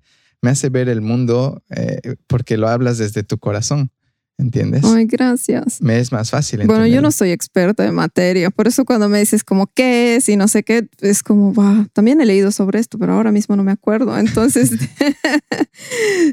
voy a hacer como un resumen de qué es lo que me hace sentir a mí cuando y por qué los admiro, ¿no? Exacto. Entonces, desde ahí también te, te doy mi como opinión, porque después tienes Uf. tienes gente que pues está más metida en el tema, son activistas, te pueden hablar mucho más, a lo mejor igual hay términos incorrectos que uso o cosas que me he expresado mal, sí, No, es que es re difícil. Es como cuando yo empecé a estudiar yoga. Eh, Cada vez es más gigante. Te, sí. te metes en un tema y cada vez es más gigante y el por qué y el detrás y los motivos o sea, no, son in- in- ilimitados. Yo creo que una charla nunca daría para hablar de todo, pero te agradezco porque esta charla yo sé que va a llegar a personas, posiblemente en nuestros dos círculos, que nunca habían cuestionado esto y decir, oye, ¿cuánto yo me estoy expresando? Y tú, y tú puedes hablar de, de, de- de quién eres y cuán auténtico eres, pero cuando hablas de un drag queen en ese nivel de expresión, es como que te pone la, el, el espectro más amplio y decir, oye, yo puedo mucho más. Sí, totalmente. Y no solamente va por el detalle artístico, ¿no? También es como, como personas. eh, y, esto me voy más como al lado, a tu identidad sexual. Mm, que muchas veces es como cuestionada y juzgada en Bolivia, es muy difícil. Sí, me acuerdo una vez que con, con la jefita un día, igual, no sé qué mensaje vi de una amiga y me dice, Eka, ¿tú eres lesbiana? Me dice yo, yo, Guaira, sí, sí, mm, creo que sí. Y la otra me acuerdo que, la mamá te va a matar. Directo a la mamá. mamá. yo, yo, tranquila, no, así es como, no me molestes. Tranquila, así como... estoy, un mar nos separa, un océano. No, pero y a mi mamá a veces igual, cuando es- se, se escandaliza quizás por algún tema, le digo como, mami, pon, mm, es como, no, mm, no les critiques de esa forma, ponte en tu lugar si yo fuera esa persona. Ah, Y es como, sé empática, sufría, seguro sufrirías harto, le digo. Y, y sí, porque al final yo, es, yo quiero ser feliz, yo amo a esa persona que puede ser chica, chico, o, o no tener género, o no, no considerarse nada. Entonces, ¿por qué criticar? hay, hay mucho dolor en, en la represión de una identidad sexual, de una orientación sexual en las familias. Y puedo hablar de, de personas cercanas, obviamente siempre cuidando su identidad, pero cuánto han sufrido por agarrar el secreto tan fuerte de, de un hijo, de una hija, y que todos han sufrido. Y que todos han tenido que dejarse de hablar un poco y que todos han tenido que un poco cortarse la lengua y de repente, como cualquier tema también te puede llevar ahí, mejor no hablemos tanto y, y esto se arrastra y al final queda en mucho dolor y queda en mucha separación, queda en mucha distancia en lo que podía ser mucha comprensión y mucho amor. Ahora entiendo, todos venimos de algún lado. Total. Y mira, si tu familia ya, o sea, te apalea con este tema, por así decirlo, eh, o si, a ver, perdón por el término, si tu familia, digamos, no te apoya en este tema, entonces imagínate el resto, el resto, entonces tienes que claro, buscar... ¿Cómo se ve el mundo? Si tu familia no... Claro, si tu familia no, a veces tienes que buscar si, no es el caso, hay que buscar una comunidad que sea tu familia, que tú elijas ser esa tu familia. Eso igual me gusta en, el caso de las drag queens, en muchas sus historias igual han sido como rechazadas por sus familias y ellos tienen como sus casas que son, eh, que les han acogido y es como su nueva familia, mm. que les ha forjado artísticamente, que les ha dado cariño, que les ha dado amor. Eh, que les ha dado incluso hasta un techo donde, donde estar, porque muchos han sido como rechazados. Sí. Entonces, en países conservadores, imagínate el daño grande que ya te puede hacer personas externas, puede ser bastante grande. Entonces, es bueno incluso cuidarse eh, de los términos y cosas que uno dice. Sí, o sea, es, es bastante duro. Aquí en España o en Europa es mucho más abierto, creo que es, es muy diferente. Se anda con más libertad en ese sentido. Eh, creo que en Bolivia está cambiando. Yo creo que hay un cambio de lo que antes. Yo, yo iba todos los años a la marcha del orgullo gay cuando vivía allá. Y claro, antes éramos como tres, cuatro, o no sé, eran chiquititos y había cosas eh, terribles, igual que pasaron en alguna marcha. Pero ya este año he visto a más gente, he visto... Tremenda marcha que se han dado este año. Este año, sí, espero. Yo no estaba, o estaba, no, no estaba. Yo he visto stories. He visto stories, sí, he visto a mis primos. Eh, he visto a mis primos, entonces eso me hace feliz. Qué lindo. Verles ahí como, sí, están llevando el legado, así. Sí, yo, yo quise aprovechar para ir cerrando este tema, es que si alguien, ya sea en cuanto a identidad sexual o incluso tu misma creatividad esté, esté cortada, es movete. O sea, la vida no es eso que ahorita estás viviendo, porque ahorita podría ser muy abrumador para alguien que lo está viviendo.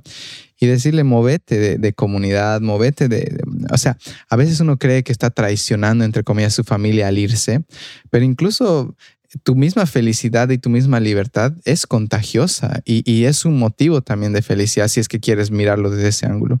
Entonces, qué sé yo, si tú, por ejemplo, eh, tu orientación sexual eh, no está funcionando en tus círculos, no está funcionando en tu familia y demás, o sea, hay algún lugar o alguna ciudad, sin ir muy lejos, Madrid, por ejemplo, a diferencia de Barcelona, yo lo he visto mucho más igual, la, comunidad gay mucho más libre. Aquí sí veo chicos de la mano y demás, pero en Madrid he visto unos tipos, aparte que se visten increíble, Eka. A mí me da envidia. Te digo, los chicos gays hoy en día y esto también puede ser un poco complicado, que yo al hablé con un amigo, que es un estereotipo de que son unas máquinas, sus cuerpos tallados, sus outfits impecables. Yo te digo, cada vez que estoy en el metro y, yo, pues yo me he visto medio desastre, ya soy muy básico, supongo. Pero a ratos que me siento al lado de un chico gay, yo digo, hija, ¿de cómo me veré yo al lado de este que está su camisa planchada, su pantalón eh, combina con su, su, su pantalón combina con sus zapatos y demás? Y yo estoy aquí con mis medias de Friends que son rojas y salen de mi pantalón. Entonces creo que hay lugares que, que, tu creatividad o tu orientación van a ser muy bien recibidas. Si ahorita le estás pasando mal, es cuestión de, de moverse, de encontrar espacios o, sí, ponerle trabajo también en tu investigación en Internet donde te puedes mover. Sí, totalmente. Impolutos, impolutos. She's giving. Bueno, gracias por hablar igual de este tema tan eh, que para mí era tan, tan nuevo y yo solo lo veía en la tele pasada y demás. Sé que, bueno, hay este show en Netflix, si no me equivoco. Está en Netflix. Sí, ahora está en Netflix. Pero hay más. Hay, por ejemplo, uno que me gusta mucho más. Está en HBO, que es. HBO em, Max. Eh, no sé qué HBO será. Ah, que es Pose. Yo creo que Pose te, es mucho mejor porque eh, Pose es es una serie súper buena y muy importante porque te habla desde el punto histórico también cuando, ah. eh, cuando empezó y se, se, se, descubrió el VIH. Ah. Entonces es una comunidad que fue bastante afectada y también había mucho prejuicio sobre la comunidad. Entonces ahí te explica cómo lo, lo mal que lo han pasado siendo discriminados. Claro. Sí, es muy duro. Hay una historia. Sí, Ahí pero es- si, si pueden ver Pose, es una serie. Pose en HBO, voy a creer que está en Max y lo vamos a poner en los recursos, no te preocupes. Sí, sí, sí. Eh, pero gracias, gracias por, por hablar de esto, que, que yo no tengo amigos que nunca me han hablado, por eso quería hablar de esto. Sí, Y, y te ah. agradezco la apertura de- de, Gracias. poder compartirlo. Me hubiera Ahora- venido más preparada. Nah, no tienes que. Esta es una charla casual que alguien se está haciendo acompañar mientras está limpiando su casita. Tal vez está en el micro, tal vez está en el avión, no sabemos. Pero creo que este tipo de charlas siempre nos dejan un poco más abiertos y es lo que para mí es equilibrio. Sí, sí, sí. ¿No? No, yo, yo escucho, por ejemplo, eh, eh, cuando estaba, los primeros que escuché eh, fue del Manu, del Manu Laredo, del Alvarito, Manu y mientras estaba en- caminando en Budapest me puse a, estaba solita y estaba ella y me reía, me partía. O Oh, sea, claro, y encima mi, mi risa es estridente y la gente se daba la vuelta que esté escuchando. Eh, sí, sí, sí, vean. No, no es vean, escuchen. Me ha surgado una herida, vean. No, Yo no, no, tengo no. video, Eka. Lo siento mucho por no estar en tus estándares. No, no, escuchen, escuchen. He saltado de pose a vean, por favor. Ok, Pero gracias. Ahora vamos a irnos eh, hacia la montaña, hacia esos lugares que yo tengo tanto miedo ya. ¿Nunca has subido? ¿Montañas Ah, sí. altas? No. Ah, no. Y aquí viene el intro a esta parte. ¿Sabes qué? Mm, el otro día tengo mi amiga que se llama Isabel y la Isa sube montañas. Y le dije, Isa, eh, como te admiro, qué valiente eres, me impresiona cómo no tienes miedo. Y me dijo algo que me encantó. Me dijo, Luis, tengo miedo. Sí. Todos Sí. tenemos miedo, solo que aún así lo hago. Y fue como, hmm, ¿por qué Luis Muñoz cree que hay cosas que no hay que sentir miedo? Porque este tema de los ataques de pánico tiene mucho que ver con el miedo al miedo, el miedo a la vida, el miedo a estar expuesto, el miedo a no recibir ayuda. Entonces, claro, tú te pones a pensar, para mí, Luis Muñoz, desde mi perspectiva, ir a una montaña es como, solo vas si tienes, si no tienes miedo. En No, realidad es una gestión del miedo, ¿no? Sí. Y una aceptación del miedo mientras tú haces lo que subes la montaña, lo que quieras. A ver, yo quiero, sé que has hecho, has ido a Lilimani, si no me equivoco, hace, hace unos meses. Sí. Eh, no sé si me puedes contar esta experiencia, qué pasa en el antes mentalmente, cómo te preparas o te lanzas directamente y lo resuelves ahí. Eh, ¿Cómo es esta experiencia que para mí, yo desde que ahorita te estoy hablando, mi cuerpo ya está reaccionando, por cierto. Ah. ¿ya? ya estoy sintiendo cierta angustia en mi pecho y demás, y es porque mi cuerpo tiene una gestión del miedo no tan buena. Ujú. Entonces yo quiero aprender un poco de ti, qué pasa cuando alguien sube estas, estas montañas. Quilimani es más de 5.000, más de 4.000 debe ser.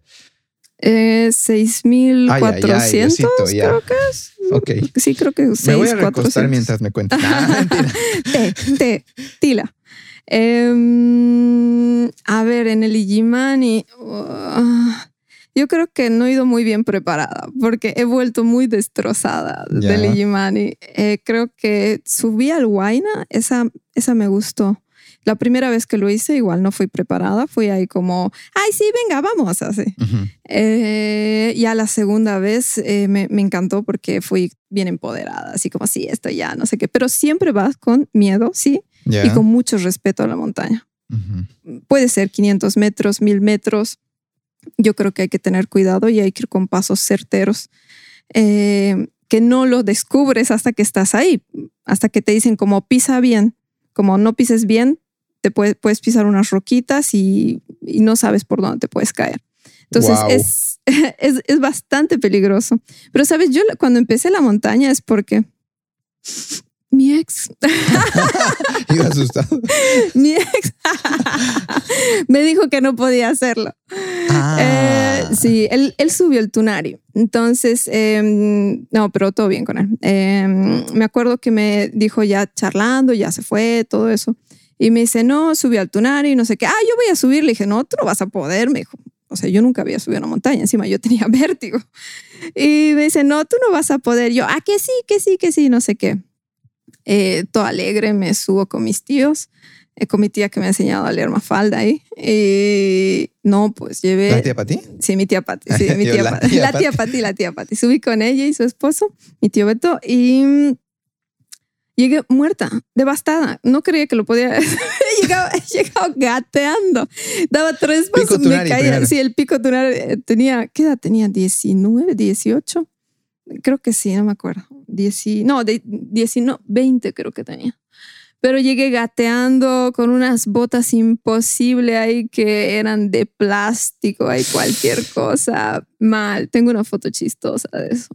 ¿Me la pasas para los recursos? Sí, claro, sí, te voy a pasar las que me veo bien y las que me veo devastada.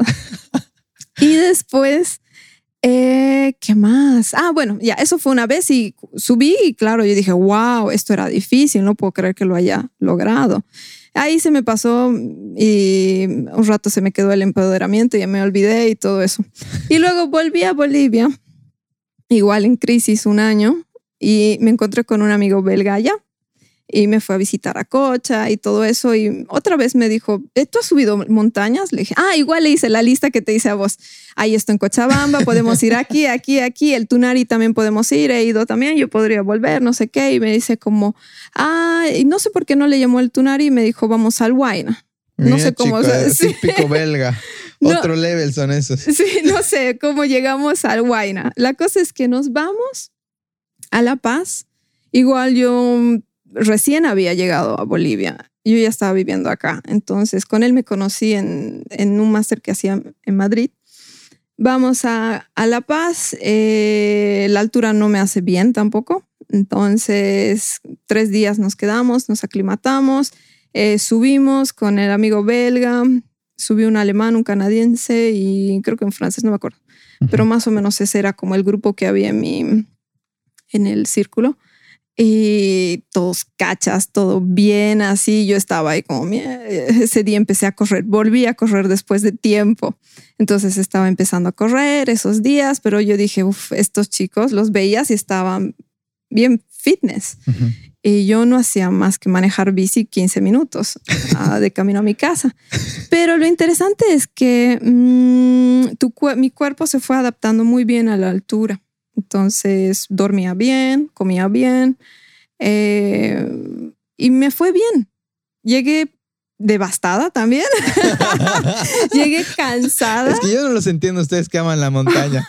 Llegué devastada una y otra vez, pero que se repita. No, es muy gracioso porque bajas de la montaña y sea, última vez. Y después es como, una más ya, vamos otra vez, vamos. Pero es que sabes, en la montaña algo que amo es, eh, es como mi meditación activa. Ah. Es tu presente, que estás ahí. Te olvidas de todo. No, no, te, no puedes estar en otro lado. No puedes estar en otro lado. O sea, sí vienen pensamientos mientras no estés caminando con 15 kilos en tu espalda. Ay, ay, ay, 15 eh, kilos suben. Ah, bueno, yo debí llevar 13 o algo así. Y 15, hay gente que lleva 20. Los Sherpas deben llevar 30. Eh, eso, sí que son otro nivel. Sí, sí, sí. Y entonces, mientras estás con tanto peso en tu espalda, eh, porque llevas el equipo también, solo estás pensando en dar un buen paso y en no caerte y entonces estás muy conectado, estás conectado a tal nivel de que sientes tus latidos, controlas tu respiración, sientes igual como se te, en mi caso se me hinchan mis dedos, entonces trato ahí como de, de que la circulación vaya. Tienes una conexión con tu cuerpo muy grande y con tus pensamientos. Y mientras estás disfrutando igual como de lo maravilloso que es la naturaleza allá arriba, ahí quizás algunos pensamientos tuyos vienen como recurso y ves con más claridad. Entonces, las veces que yo he subido la montaña es un proceso de aprendizaje enorme. Y tu amiga Isa tiene razón, yo todo el rato tengo miedo. Todo el rato estoy muy pendiente y, cuidando porque es peligroso, no es fácil. Yo la primera vez que subí al Huayna le dio un edema a un chico eh, un edema es un, te da cuando tienes mal de altura y te puede dar de dos formas, que le entre como agua a tus pulmones o que le entre, no sé si agua a tu cerebro, pero que tiene un, te da un problema cerebral. Meudeus. Es, ¿Cómo? Meudeus, digo mi Dios.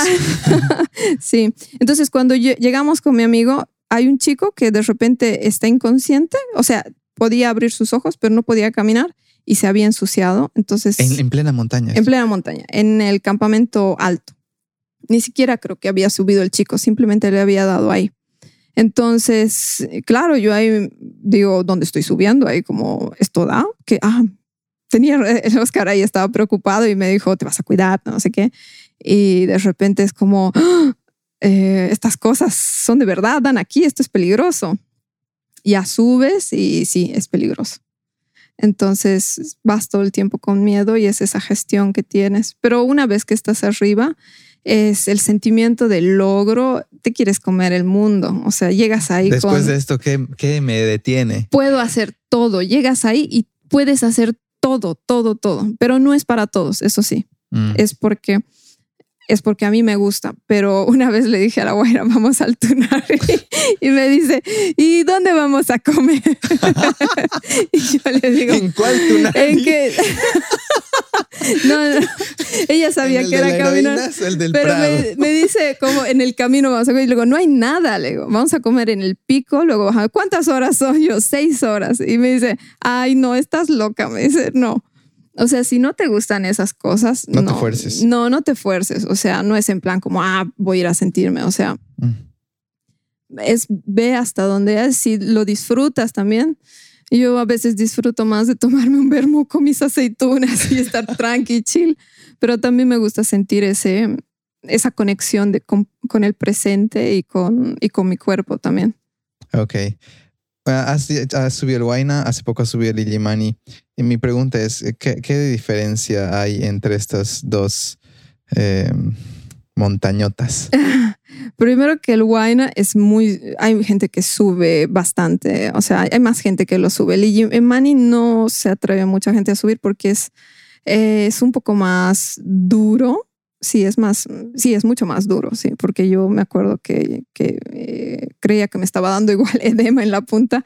Y una cosa que me gusta mucho del Huayna es que es muy evidente la, la punta, el pico. Ah, ya. Llegas y el pico está ahí y de repente ves lo imponente y la magnificencia de la cordillera real y es impresionante. En el Illimani llegas a la punta y dices, ay, ay, ay, y es como, no es la punta, y vas, no es la punta, no es la punta, y yo, dime qué es la punta, ya, pues, es como, dime, miénteme, así. Eh, llegamos a la punta y la punta es un campo de fútbol, es plano, allá arriba es plano, o sea, el Illimani, tú llegas y es como una planicie, así. ¿Sabes que me impresiona estar contigo? Que tú has subido, hasta en el Illimani así en la punta, así, es como como que me entra algo así. Y eso que estoy, ni siquiera yo lo he hecho, pero el hecho que tú me lo cuentes y la posibilidad de no, por eso me gustan tanto las historias, es como que me reinspira. Ay, qué bien. Pero si un día te llama la atención, puedes probar primero con el tunari, si te gusta, si el ves tunari que de las heroínas. El tunari, el tunari, el pique tunari, ¿Dónde doña A comer un sí. No, mentira. Algún día sí. De hecho, algún día sí quisiera empezar así como que de a poco. Sé que puedo. Ya, sé que puedo. Solo es esa, esa gestión del miedo que, que en algún nivel ah, me hace dudar. Pero sí lo tengo como un reto bonito. Como una cosa, parte de mi vida en, el bucket list que lo quiero tachar. Eh, cuando subes el Illimani, ¿lo subes con un guía? Con, ¿Quiénes son estas personas que, que ayudan o, agarras una, una, ruta? No creo. No, no. No, a mí, como te digo, tengo mucho respeto por la montaña. O sea, no es que me voy de Boy Scout así y subo ahí. No, o sea, voy con guía así. Y mi guía es muy chistoso. Se llama Juancho y es muy gracioso. Eh, primero es muy profesional. Eh, he visto cosas de él que me han sorprendido mucho comparado con otros guías.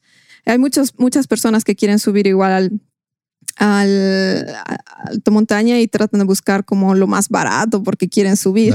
Pero yo creo que es muy importante pensar en la seguridad porque mm. es el tema de seguridad allá es el equipo, no solo el equipo que usas, es la reacción que vas a tener en la montaña.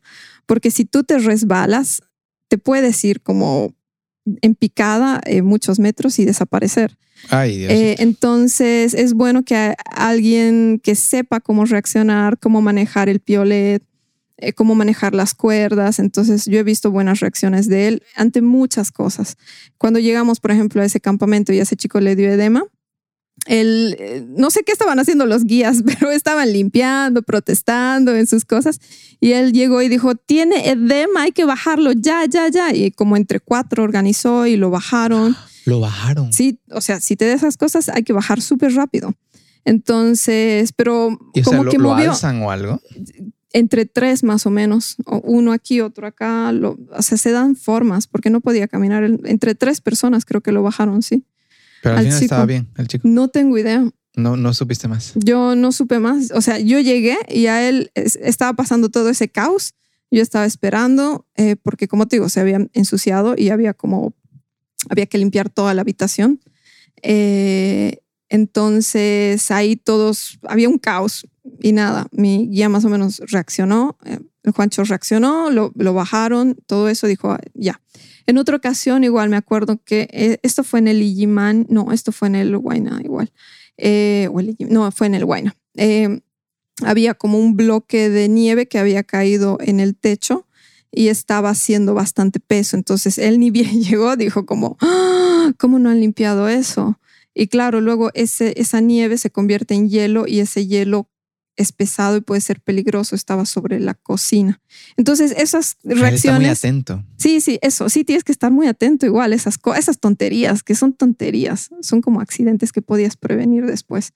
Entonces esa tarde me acuerdo que entre todos los guías que estaban ahí, pues estaban rompiendo el hielo, eh, tratando de sacarlo y muy Juancho. proactivo. Juancho Juancho. tiene Instagram. Sí, sí, altitud seis- 6000, síganle, Altitud 6000. Ok. altitud 6000.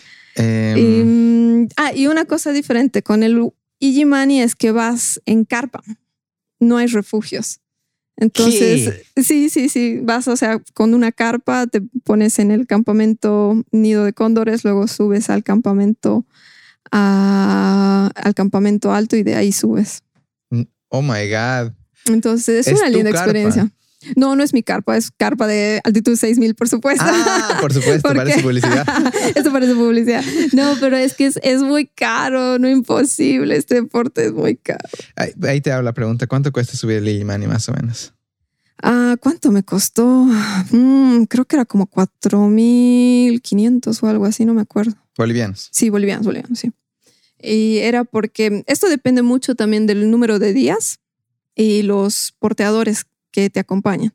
Porque Que son eh, esos como los Sherpas. que serían los Sherpas bolivianos, sí. Y algo curioso de estas eh, montañas igual es que muchos porteadores, conoces igual historias maravillosas, tanto de los porteadores que viven ahí, como de algunos guías también que, con los que fui. Y son historias que tú dices, wow, y te hace comprender lo que estábamos hablando hace rato, estabas hablando de temas de si del más, si eres del más, si eres pitita, si eres tal, no sé qué. Entonces, escuchar sus historias a mí por lo menos me ha ayudado a ver muchas más, a comprender también por qué apoyaban antes al, al movimiento al socialismo, porque la mayoría son comunidades aymaras que trabajan por ahí. Claro, viene de algún lugar siempre. Claro, entonces, eh, sí, o sea, son comunidades que viven en zonas muy remotas, pobres también, eh, y sus historias igual son muy mm, admirables. No, es que esos son cabras humanas. ¿No? ¿Cómo suben y bajan? A mí me impresiona. O sea, yo vi el documental este de Nims, Nims Day, ¿es verdad? Nims Day, sí. Eh, de las 14 picos, si no me equivoco, se llama. Sí, sí, 14 sí. montañas, no sé cómo Sí. está. Sí que lo vean, por si acaso lo vamos a poner en los recursos. Pero es impresionante. O sea, detrás de estos grandes escaladores y nombres, o sea, no hay nada sin, estas sin estos personajes. Oh, sí, no, totalmente. O sea, lo triste es que son los Sherpas los que te cargan, los que te llevan. Eh, ellos mismos dicen como prácticamente tenemos que arrastrar al cliente hasta la punta. No es mi caso, no me, ha- nunca me has arrastrado, Juancho, así que por favor, Si estás escuchando esto, Juancho, no A me has no. arrastrado. A mí no me has arrastrado, pero sí me han ayudado cargando algunas cosas. Em, no, igual son comunidades muy pobres. Y lo terrible con las montañas de los 8000, sobre todo con el Everest, es que son comunidades que no han tenido de otra. O sea, ah, era su forma de supervivencia y se exponen su, o sea, cada vez que subes a una montaña te expones sí o sí. eh, y ellos eh, igual dicen como si fuera por mí no lo haría. Hay otros que quieren retirarse a los 40 años porque han habido tantos em, accidentes, tanta gente que muere. Hace poco igual hubo en el Ah, una de las... Shingapama o algo así, no me acuerdo el nombre, hubo una avalancha. Cuando subí a Lijimani también habían avalanchas que caían en la noche. Yo igual, sí, sí, en la noche hay avalanchas. Igual antes de bajar, bajamos muy tarde, yo me retrasé mucho. Y ni bien bajamos de la montaña, llegamos al punto y por el lugar donde habíamos pasado, igual avalancha. Y yo dije como, ¡Ah! nosotros hemos pasado por ahí. Y el otro dice, ¿ves? Por eso te digo que te apures. Así. Sí, sí, sí, claro. Por eso hay que ir rápido. Porque en la noche la nieve está dura. Entonces, por eso empiezas... Eh, de madrugada empiezan, ¿no? A las una de la mañana más o menos haces, tratas de llegar a, empiezas a caminar para que en la mañana ya estés otra vez en el campamento alto, ¿no? Ya estás, estés de vuelta. Eh, porque la nieve está dura. Después empieza a calentarse y empieza a hacerse como un pegote ahí, es más difícil y también hay riesgos de avalancha. Ay, ay, ay. Y esa oscuridad y la nieve y los pasos, es que de verdad yo los ah, admiro a, ti, a todos los que están escuchando, que tengo unos buenos, a la Isa, a la Dani Herrera, todos estos que les encanta la, montaña, de verdad que los admiro un montón. Y, claro, también siento que es, es es como que admiro lo que en algún nivel siento que me falta, ¿me entiendes? Esa gestión del miedo, esa, esa valentía que ustedes tienen. Y, y me gusta y me hace bien aceptar lo que no tengo, em, porque de repente igual encuentro motivación y, la oportunidad de que algún día yo pueda contar también mi historia de respecto a esto. O no, porque tampoco es como que me lo voy a forzar. No, además creo que lo gestionas de otra forma. Y como hace rato he dicho, como no es para todos. O sea, yo creo que al final uno busca formas de, eh, de salvarse, ¿no? Es como para mí las montañas me han salvado, para tu amigo el Miki Sao. Ah, el Miki Sao. Miki Sao, el teatro le ha salvado. Entonces son, son, son formas de, de recursos que uno busca tanto hobbies, puede estar también en el dibujo, en la pintura, eh, puede estar en el drag también. Mm. Eh, sí, en mi caso, la montaña muchas veces me ha, me ha salvado en, crisis, eh, me, ha, me, ha, enseñado un montón, me ha enseñado que tengo que estar fuerte, a que tengo que comer bien, em, a que tengo que dormir también, a respirar, a tantas cosas. ¿Qué se te ha venido y vamos cerrando este episodio. Sé que te estoy aquí teniendo ya casi dos horas, creo. No, no, no. Cuando llegas a la cumbre Illimani, este campo de fútbol, eh, ¿qué has dicho, no? O sea, en espacio supongo que te refieres, ¿no? Sí. Por supuesto que te refieres, no hay, no hay una cancha de fútbol. Em, ¿Qué se te viene a tu cabeza o qué, qué, pasa ahí aparte de esta sensación de puedo todo? Eh, ¿Qué se te ha venido específicamente de Illimani? En el Ijimani, ah, una mezcla de todo, entre preocupación, otra fue llanto. Eh, llanto porque era como, wow, lo he logrado, me ha costado tanto y estoy aquí. Y preocupación porque estaba respirando mal. Entonces me, me faltaba mucho el aire. 6.000 me has dicho, más de 6.000. Uh, sí, 6.400 creo que es, o 300 algo, no, 6.400 creo que es. Eh, sí, entonces estaba preocupada porque sentía que mi cuerpo no estaba, eh, sí, estaba, llegué con muy poco aire, estaba como, ¡Ah! lo hicimos, vamos por la cerveza. ¡Ah! y trataba de gestionarme, de gestionar el oxígeno. Sí, eh, eso es. Es por eso digo como el Imani puede ser más alto, cualquiera creería como, ah, es más alto y, he tenido una dicha enorme de llegar. Por supuesto que sí, pero creo que he sentido más dicha incluso cuando he llegado al, al Huayna Potosí, que estaba eh, más entera quizás.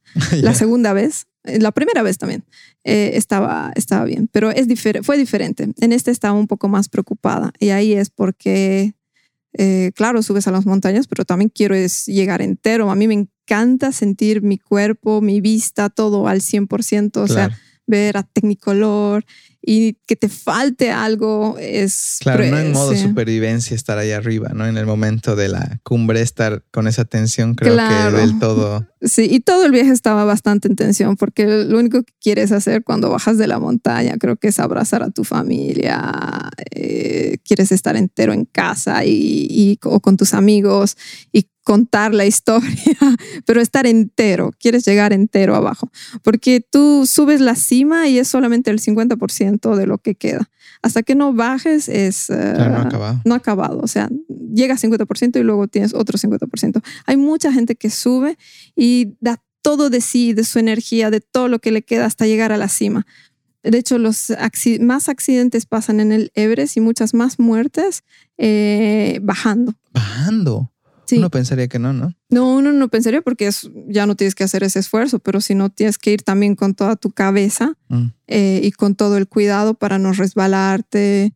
Eh, y sí. ¿Sabes?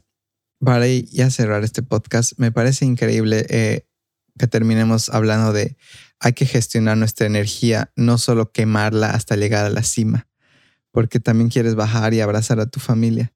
Y a veces por quemarla, eh, tal vez no bajas, tal vez eh, te resbalas y es como que el viaje no está completo. Que, me ha encantado lo que has dicho. creo que yo soy demasiado hipicito en ese sentido, que a todo le quiero encontrar sentido. No, es que tiene sentido, tiene sentido y tiene profundidad. Es un ejercicio que uno, yo cuando subo hago muchas analogías allá. Mm.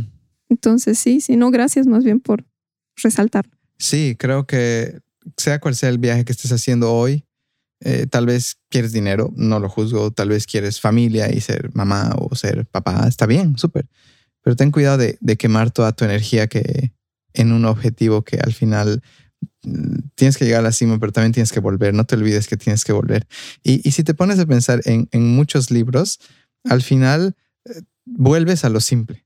Vuelves a lo, a lo básico. Vuelves que el tesoro estaba, estaba debajo tuyo, ¿no? Eh, hay un libro que a los dos nos gusta que es Siddhartha. Ay, ay, ay, amo Siddhartha, sí. ¿No? Que, que, que ese libro expresa justamente eso, ¿no? E, el, viaje de la vida. El, la renuncia, no quiero ser muy spoiler, el, amor, e, el, mercader, el dinero, eh, la crisis. Y, al final es volver, no te olvides que, vas a volver a esa simplicidad que, no quiero spoiler mucho, pero eh, Siddhartha creo que representa para mí y cada vez que lo leemos, porque eso hemos, hemos concluido. Sí, sí, sí. No, es cierto. De hecho, entre Mafalda y, si, y Siddhartha es de los que más he leído también. Mm, sí, Entonces, creo que me voy a quedar contigo esto de gastar tu energía, pero ten la reserva para, para volver. Para volver, sí, ¿no? Es como, mejor gestiona, sabe gestionar tu energía. Hay que gestionar. Sí, sí, no, totalmente, sí. Gracias, Eka. Gracias por tu tiempo. Gracias por tus historias. Gracias por llevarnos a la montaña, eh, hacernos conocer un poco más de los drag queens, drag kings, de libros. Em, creo que tú tienes esa, esa profundidad que a mí me gusta y al mismo tiempo esa, esa ligereza de poder charlarlo acá en, en Equilibrium. Y, te agradezco por haberme recibido también, por ser mi amiga ahora. Yo creo que tu, tu familia y la mía en algún nivel tienen algo porque con tu hermana, con Guaira, que, también la, la, quiero mucho, muy, muy naturalmente, ¿ya?